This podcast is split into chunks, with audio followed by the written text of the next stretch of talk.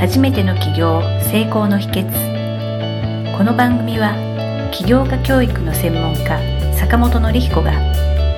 初めての起業で成功するために大切なポイントを毎回お届けします坂本先生、本日もよろしくお願いいたします。よろしくお願いします。はい。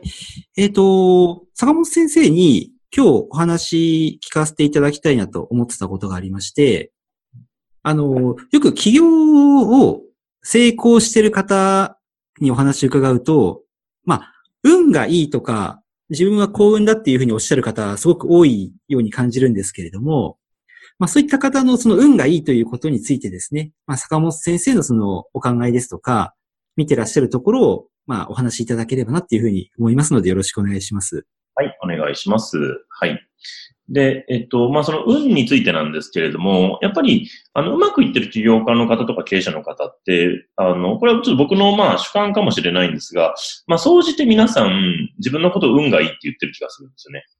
はい、そうです。よく伺いますよね。はい。そうですね。で、やっぱりこの運の良さっていうのは、そのビジネスやっていく上で非常に大事な要素だなっていうふうに思います。で、あの、松下幸之助さんですね。あの、はいパナソニック工場者の松下幸之助さんも、えー採用の時に基準として挙げてたのが、その、まず一つが愛嬌があること。っていうのははい。で、もう一つが、その運がいいことって言ってたんです。へえはい。うんで、あの、まあ、愛嬌っていうのはね、まあ、要は人とコミュニケーション取れるかっていうところなんですけど、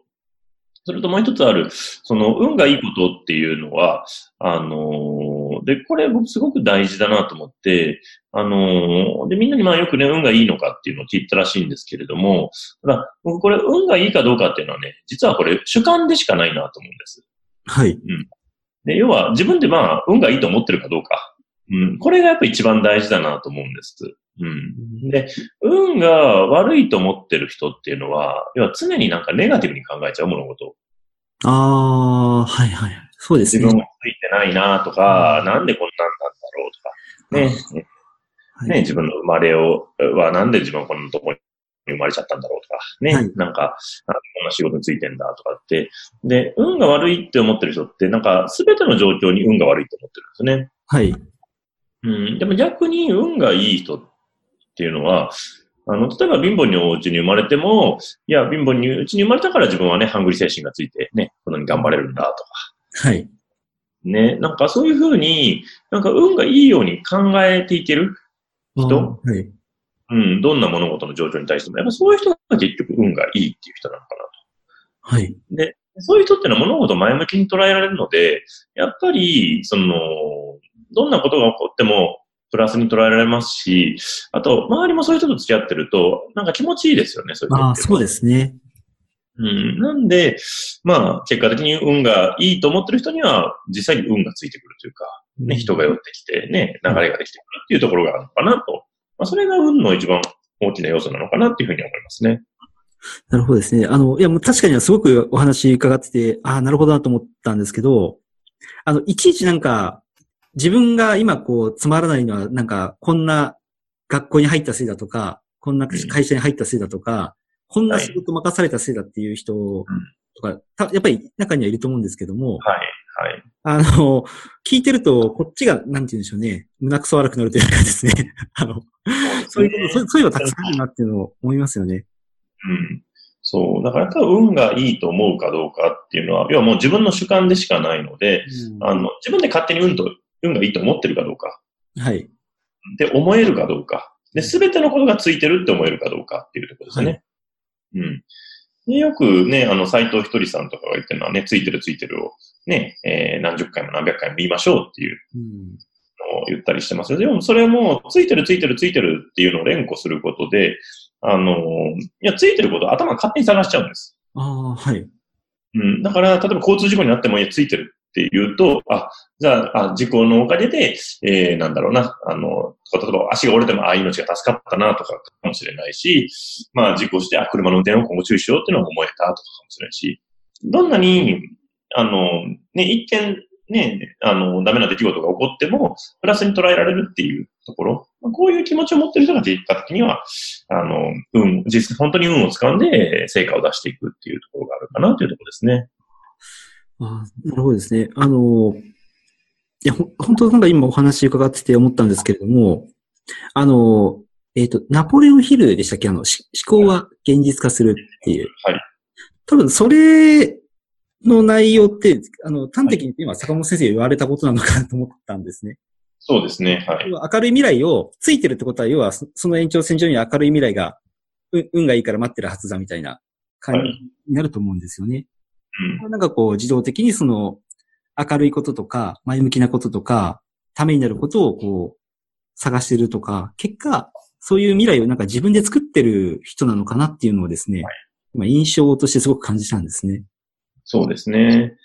なんで、自分でその辺全部選べるので、やっぱりそこをね、自分で運がいいと思ってるかどうかっていうこと、はいあの、勝手に運がいいと思えるかどうかってすごく大事だなと。